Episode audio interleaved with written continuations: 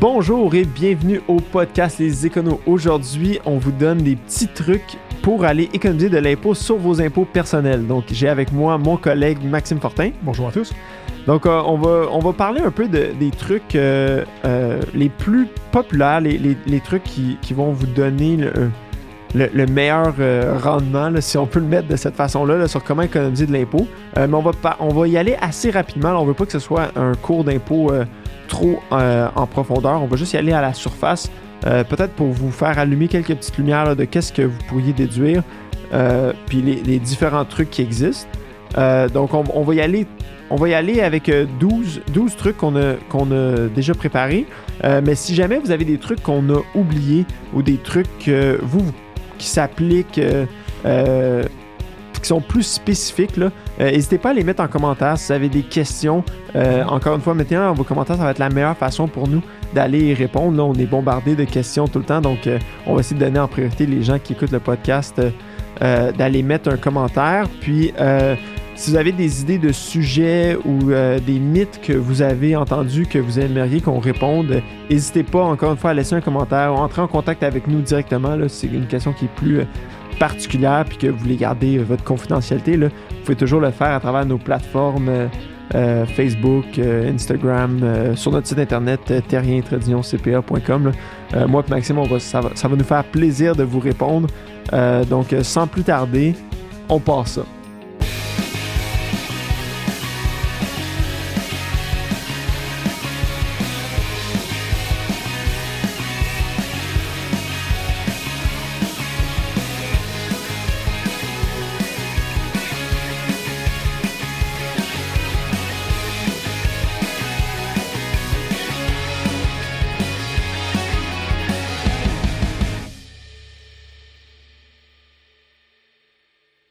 Bonjour tout le monde, bon début d'année 2022. Euh, on, comme on l'a mentionné un peu en introduction, on va passer à travers une douzaine de trucs euh, pour l'impôt personnel qui vont pouvoir, ben, qu'on espère vont pouvoir vous aider un peu à venir réduire votre charge fiscale personnelle euh, pour vos impôts de 2021. Donc, on a euh, collecté une douzaine de trucs. euh, Plusieurs crédits d'impôt disponibles, en fait. Ouais, exactement. Des trucs euh, que peut-être vous connaissez déjà, mais peut-être des fois c'est un bon, c'est bon d'avoir un Mhm. rappel. Donc moi puis Maxime, on va, euh, on va y aller en rafale euh, euh, pour vous expliquer un peu les, les crédits d'impôt qui sont disponibles, puis peut-être les stratégies euh, Mhm. qui sont liées à, à chaque crédit d'impôt. Les plus importants, en fait, ceux qu'on voit le plus souvent, qu'on considère les plus importants. Ça se pourrait qu'il y en ait plusieurs, en fait, crédits d'impôt qu'on ne touche pas.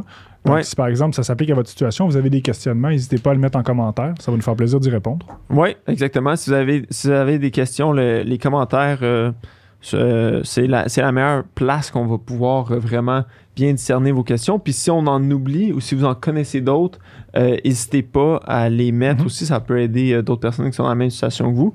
Euh, ou si jamais vous avez des questions, des, des mythes ou des euh, quelqu'un vous a parlé d'un crédit d'impôt euh, que vous avez le droit d'aller chercher, n'hésitez pas à le mettre en commentaire, puis on va pouvoir vous donner vraiment la, la vérité de Mhm. qu'est-ce qui est déductible, qu'est-ce qui ne l'est pas, qu'est-ce qui est une légende urbaine. Donc, sans plus tarder, je vais commencer tout de suite avec un des, des crédits d'impôt qui est le plus intéressant, puis c'est les frais de scolarité.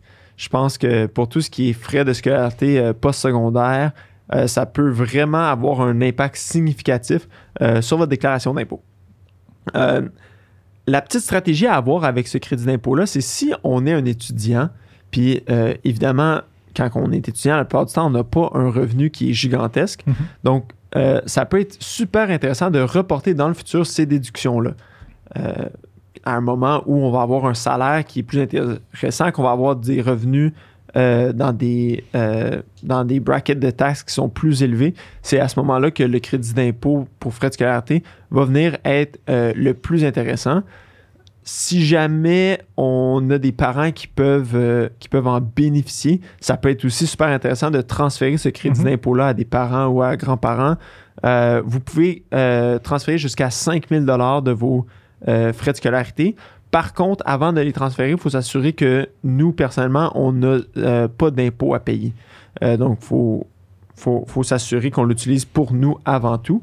Euh, donc, à voir. C'est quelque chose qui peut vraiment valoir la peine, mais qui vaut la peine aussi peut-être d'attendre Mhm. euh, quelques années. Il y a une avant- planification à faire Ouais, avec ce, une ce planification de voir euh, votre, votre revenu en ce moment versus votre revenu dans les, Mhm. dans les prochaines années. Donc, euh, premier petit truc pour, pour ça. Parfait. Truc numéro 2, un des crédits d'impôt que la majorité des Québécois vont utiliser, c'est les frais médicaux. Euh, généralement, on paie tous des frais médicaux euh, dans l'année. Donc, le gouvernement nous donne un petit crédit là, pour nous aider avec le paiement et l'allègement de ce fardeau-là, si on veut. Euh, L'important de savoir, c'est que euh, les, les- frais de médicaments peuvent être cumulés dans une période de 12 mois, en autant que cette période de 12 mois se finisse dans l'année, en ce moment 2021. Donc, peu importe à quel moment que vous avez choisi de finir votre période de 12 mois, euh, vous pouvez choisir, cumuler vos dépenses euh, dans cette période-là. Euh, au niveau des dépenses de médicaments, euh, le total va être réduit de 3% de votre revenu imposable. Donc, encore là, il y a une petite planification à faire au niveau des, médicaments, c'est-à-dire que, euh, par exemple, vous êtes un couple, vous avez le droit de cumuler vos frais de médicaments aux deux. Et puis, ce qu'on fait, c'est qu'on vient prendre la personne qui a le revenu imposable le moins élevé et on prend la déduction pour médicaments dans la déclaration de cette personne-là. Pourquoi? Parce que le, le gouvernement du Québec et du fédéral vient déduire 3% du revenu imposable du total de vos euh, de vos frais de médicaments que vous avez payés. Euh, donc, euh, c'est important là, de faire une petite planification à ce niveau-là. D'où la période de 12 mois aussi peut venir être avantageuse de votre côté là, si Exact. Faut en mettant deux, la fin, fin 2020, début 2021, qui va venir être supérieur à votre 3% Oui. Euh, donc, c'est pour ça que c'est des petites stratégies à avoir là, qui sont. euh, Puis, à donner des titres d'exemple, si vous vous demandez, là, évidemment, je ne vais pas tous les nommer, il y en a plusieurs, là, mais par exemple, les dépenses que vous avez faites sur vos médicaments, les primes d'assurance que vous avez payées euh, pour les médicaments physio, dentiste, orthèse, prothèse que vous avez payées, les lunettes de vue peuvent être, évidemment, il y a des limites, là, mais les lunettes de vue peuvent être déduites aussi. Euh, là, évidemment, il y, aurait une panoplie de, de- de frais qui sont accessibles. là. Vous allez avoir la liste sur le, le- le site du gouvernement si jamais ça vous intéresse, mais... euh, un autre truc aussi, les médicaments, on oublie là, les petits pamphlets qu'ils nous donnent à la pharmacie quand on Ouais. paie. Euh, je sais que les pharmacies, certaines pharmacies, là, je ne peux pas m'avancer trop trop, mais je crois qu'ils peuvent vous donner un résumé de vos totales payés dans l'année. Donc, si vous avez beaucoup de médicaments là, dans une année, ça peut être important ou pratique d'aller à la pharmacie, de le sortir, de le cumuler. Ça va être plus facile pour votre comptable ou vous-même, si vous faites vos déclarations d'impôts vous-même, Ou si vous avez une assurance médicaments aussi, l'assureur va vous donner le ouais. le relevé de qu'est-ce qui n'a pas été euh, couvert par l'assurance. Donc, ça aussi, ça peut être une, Cette portion-là est déductible dans Euh, votre déclaration. là. exactement une bonne façon là, de le faire. Exact. Truc numéro 3, la déduction pour la- les frais de garde d'enfants. Euh, que ce soit euh, parce que vous avez euh, une gardienne à la maison ou que vous allez dans un, euh, un, un service de garde là, CPE, soit là. non subventionné, peu importe, là, euh, vous, vous allez recevoir un relevé euh, pour ces frais de garde-là. Puis ces frais de garde-là peuvent être déduits euh, contre vos impôts. Par contre, il faut faire attention parce que ces frais de garde-là sont déductibles dans le revenu de la personne avec le plus, avec le conjoint avec le plus bas revenu. Puis ça, c'est jusqu'aux deux tiers du revenu qu'on peut aller chercher ces frais de garde-là. Euh, donc, de- si on a une personne qui ne travaille pas, euh, c'est malheureusement, on n'y a pas accès à ce crédit-là. Mais euh, si les deux parents travaillent ou sont aux études, on Mhm. peut aller chercher le crédit. Donc ça, ça peut vraiment valoir la peine de ne pas oublier euh, de prendre en compte ce crédit-là. Mhm. C'est un crédit important, te donner la, la quantité d'argent qu'on peut mettre là, pour le. Ouais, ça peut coûter très cher là, en frais de En garde. plus de d'enfants. pas- de- d'avoir une compétition pour les places, ça coûte très cher. Ouais. Truc numéro 4, encore en lien avec les enfants, euh, pour les familles ici, donc le crédit d'impôt pour la condition physique et les montants pour activité. Euh, quelques critères que je vais lancer comme ça. Si vous avez des enfants qui sont nés euh, après le 31 décembre 2004 et avant le 1er janvier 2016, que vous êtes résident du Québec au 31 décembre 2021 et que vous n'avez pas un revenu familial qui dépasse 140 000 donc les deux conjoints ensemble, le total de tout ça, euh, vous avez le droit à un crédit d'impôt pour les programmes d'activité physique, euh, c'est important que ce ne soit pas une activité parascolaire, là, mais par exemple des camps de jour, des choses comme ça. Euh, je sais qu'il faut que ce soit huit semaines consécutives ou encore cinq jours consécutifs euh, pour que ce soit admissible. Le- L'entreprise ou le, le camp de jour va généralement vous remettre un relevé avec un code, là, le nom de votre enfant, le nombre de jours passés au camp de jour. Le crédit d'impôt, là, il y a un maximum de 500 dollars par enfant. Euh, le crédit d'impôt de 20% Donc, on parle à peu près d'un total de 100 dollars maximum par enfant qu'on peut aller chercher comme réduction d'impôt. Mais encore là, ça peut vous aider là, à réduire votre charge fiscale. Oui, absolument. On va prendre tous les dollars qu'on peut aller déduire contre nos impôts. Il n'y a personne euh, que, à date que j'ai rencontré qui aime payer de l'impôt. Euh, donc, truc numéro 5, on change un peu de, de, sujet. Si jamais vous avez eu des gains en capital durant l'année, euh, vous allez devoir payer de l'impôt sur 50% de ces gains en capital-là, évidemment. par contre, si jamais dans votre portefeuille, vous avez des pertes qui n'ont pas été matérialisées encore, donc vous n'avez pas encore vendu puis réalisé la perte, ça peut être intéressant d'aller vendre d'aller vendre ces titres-là, ces placements-là, pour aller générer une perte en capital. Euh, encore une fois, on rappelle que c'est pas une bonne idée d'aller vendre un titre euh, juste pour aller sauver de l'impôt, mais si ça adonne que vous avez euh, perdu espoir sur ce titre-là, puis que vous prévoyez pas que le titre va augmenter en valeur, donc ça peut être intéressant d'aller prendre la perte cette année pour aller l'appliquer contre vos gains en capital. on, on, peut aussi, on en a parlé dans notre dernier podcast, euh, mais sur euh, la fiscalité, on, euh, qu'on peut reporter nos pertes en arrière trois ans ou qu'on peut les reporter dans le futur. Donc, les pertes en capital, ça peut valoir la peine de regarder notre portefeuille et mm-hmm. d'y penser un peu deux fois. C'est un petit bombe sur notre perte, le, fait qu'on Oui, exactement. Donc, c'est jamais une bonne chose d'avoir une perte. Par contre, si on peut l'utiliser contre un gain en capital, ça peut vraiment venir embellir la situation quelque peu que ce soit. Euh, bah, on va continuer encore notre, truc numéro 6 là, encore pour l'investissement. On parlait tantôt des familles, euh, des, conjoints, conjointes en fait.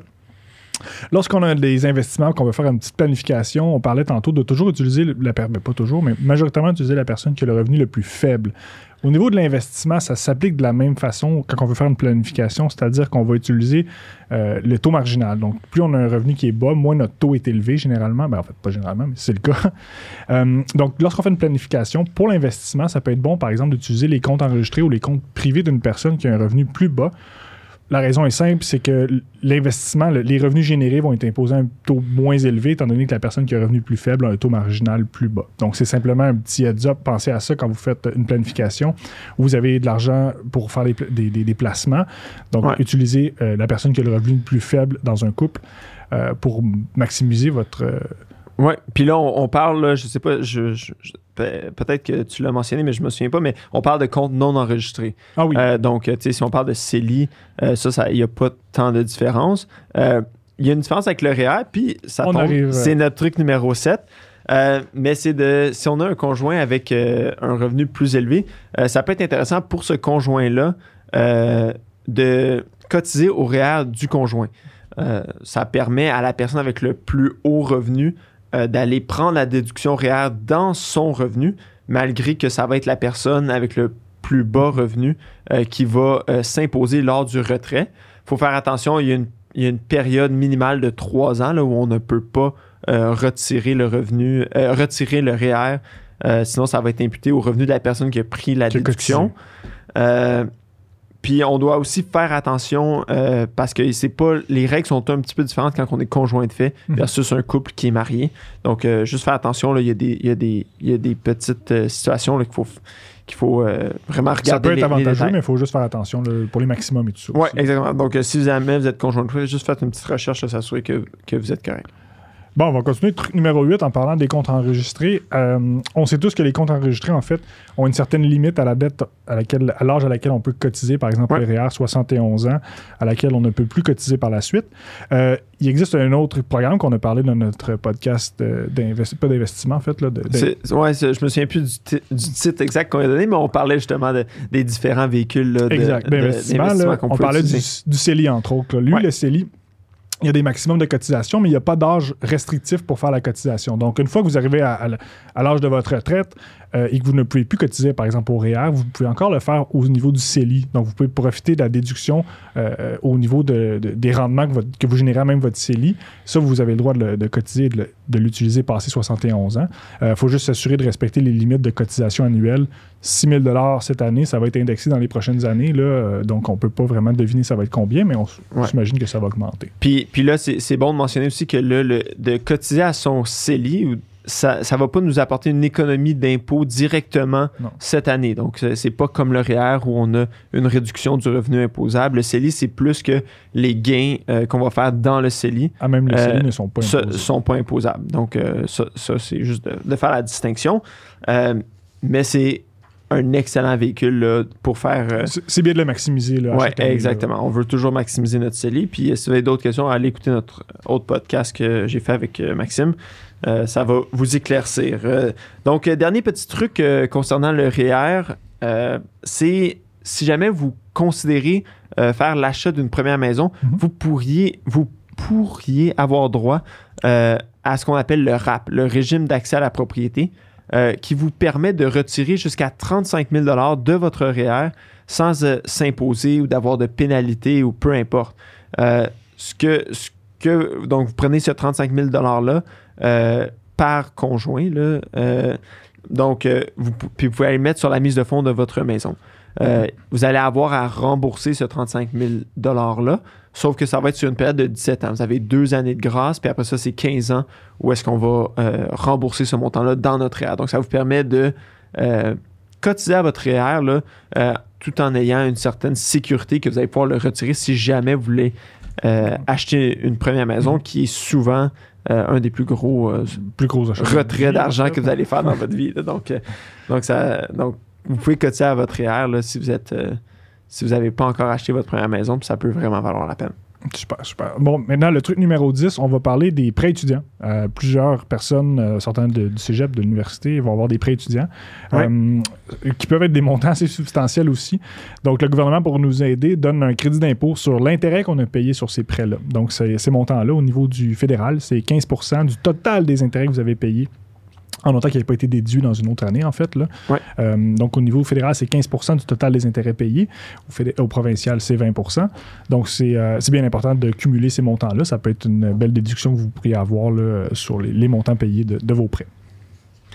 Parlant d'intérêt, encore une fois, là, j'enchaîne avec le truc numéro 11, euh, qui est les frais d'investissement. les, les frais d'investissement. Excusez-moi. Les frais d'intérêt qu'on a utilisés afin d'aller faire de l'investissement, que ce soit euh, pour aller placer de l'argent dans un, un portefeuille là, euh, ou que ce soit pour euh, investir dans une entreprise. Si on utilise cet intérêt-là pour aller gagner du revenu, on peut le déduire dans notre déclaration de revenus.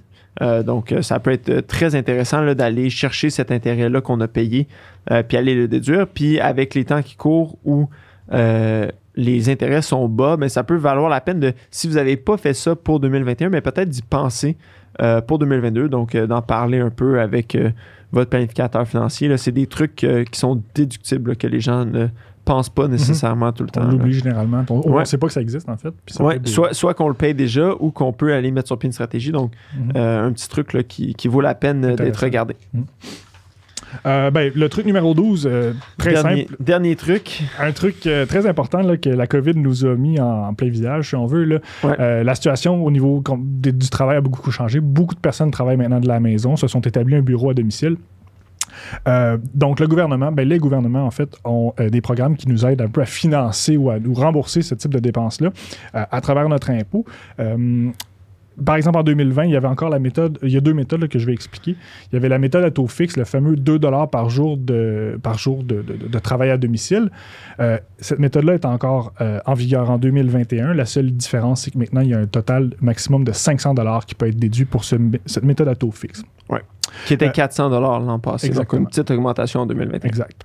Euh, cette méthode-là est assez simple, donc votre employeur n'a rien à vous fournir, il n'y a pas de formulaire, rien de ça à remplir au niveau de votre euh, employeur. Euh, maintenant, ça, ce qui nous amène à passer à la méthode plus traditionnelle qui existait avant, donc la méthode détaillée. Ouais, donc c'est une méthode qui existait avant la COVID. Oui, la COVID, oui, oui. ce que ça l'a apporté, en plus de tous les changements qu'on connaît là, dans notre façon de travailler, c'est la méthode rapide qui a été apportée avec l'année 2020. Exactement, exactement. Donc la méthode détaillée, ce- la grosse différence, en fait, c'est que votre employeur doit vous fournir une attestation comme quoi vous devez travailler de la maison, que vous avez encouru des dépenses euh, pour ça. Ça peut être... euh, euh, le, le formulaire est assez bien détaillé, vous allez le voir une fois que vous, vous le recevez, ou vous pouvez le demander à votre employeur.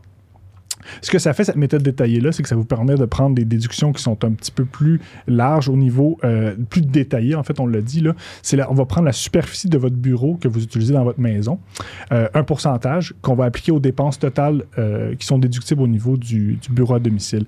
Des exemples qui me viennent en tête, là, vous allez avoir l'électricité, l'assurance. Il peut y avoir aussi tout ce qui est matériel pour construire votre bureau, votre bureau main, votre ordinateur, souris, tout le matériel logistique. Ouais, L'entretien de la maison. l'entretien de la maison. Si vous avez eu à créer créer le bureau là, pour. euh, Taxes, le- les taxes municipales, Taxes taxes, scolaires, tout ce genre de trucs-là. là. En nos taxes, c'est utilisé au fait au pourcentage de la Ouais. superficie de votre bureau dans votre maison totale. Donc, il y a un calcul à faire et puis il faut s'assurer d'avoir les formulaires pour que ça soit déductible. Mais ça peut- il n'y a pas de limite aussi. Il Ouais. faut, faut le mentionner. Là, je l'ai probablement déjà mentionné, mais il n'y a pas de limite comparativement à la méthode Ça, simple. ça peut valoir la peine. Je pense que ça, ça mérite là, à, à tout le monde de faire le calcul, la méthode rapide. Évidemment, Assez c'est très simple. rapide à faire, mais de ne pas être paresseux puis de vraiment aller faire les deux Mhm. calculs, de voir lequel qui est le plus avantageux parce que euh, ça, ça peut représenter des, Des des économies même. là. Surtout si on, a, si on créé un nouveau bureau, tu sais, c'était pas déjà en place, vous avez encouru les Ouais. dépenses pour faire ce bureau à domicile-là. Euh, comme je sais que c'est la plusieurs- le, le cas de plusieurs personnes, là, euh, Ouais. ça peut être très, très, très avantageux de, de regarder le tout. Puis il faut que, faut que les dépenses, là, par exemple, un ordinateur, il ne faut pas que ça ait avoir été remboursé par euh, votre Non, employeur, évidemment. Donc, c'est des dépenses qui ne sont pas remboursées qu'on peut aller déduire dans la déclaration d'impôt. Donc, sur ce, j'espère que on, ça va avoir donné des idées ou allumé des lumières pour Mhm. certaines personnes. Euh, c'est pas des trucs qui vont euh, vous sauver, mais à, à part peut-être les déductions réelles qui sont plus significatives, mais euh, c'est pas des trucs qui vont vous sauver euh, des milliers et milliers et milliers de dollars d'impôts. Par contre, quand on les additionne, Mhm. Ça euh, s'accumule. Ça, s'accumule, puis ça fait des bons montants, puis des trucs que ce serait dommage de laisser passer. Euh, Évidemment, on n'a pas couvert tous les crédits d'impôt Non, disponibles. a- il y en en existe une beaucoup panoplie plus. là, selon votre situation. Si vous avez des situations particulières, je vous invite à communiquer avec nous là, pour, euh, pour Ouais, ou mais comme je l'ai dit un peu en début, si on en oublie, mettez-le dans les Mhm. commentaires. Si vous avez des questions, mettez-le dans les commentaires. Puis, euh, comme toujours, abonnez-vous à, sur toutes nos plateformes, là, YouTube, Apple Podcasts, Google Podcasts, Spotify.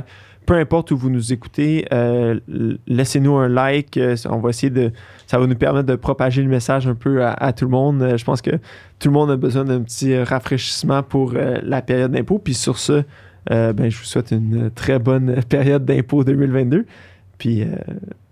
Ben, merci. puis merci, ouais, merci d'être à l'écoute. Ça, ça nous fait toujours plaisir de vous donner un peu le plus d'informations possible qu'on a.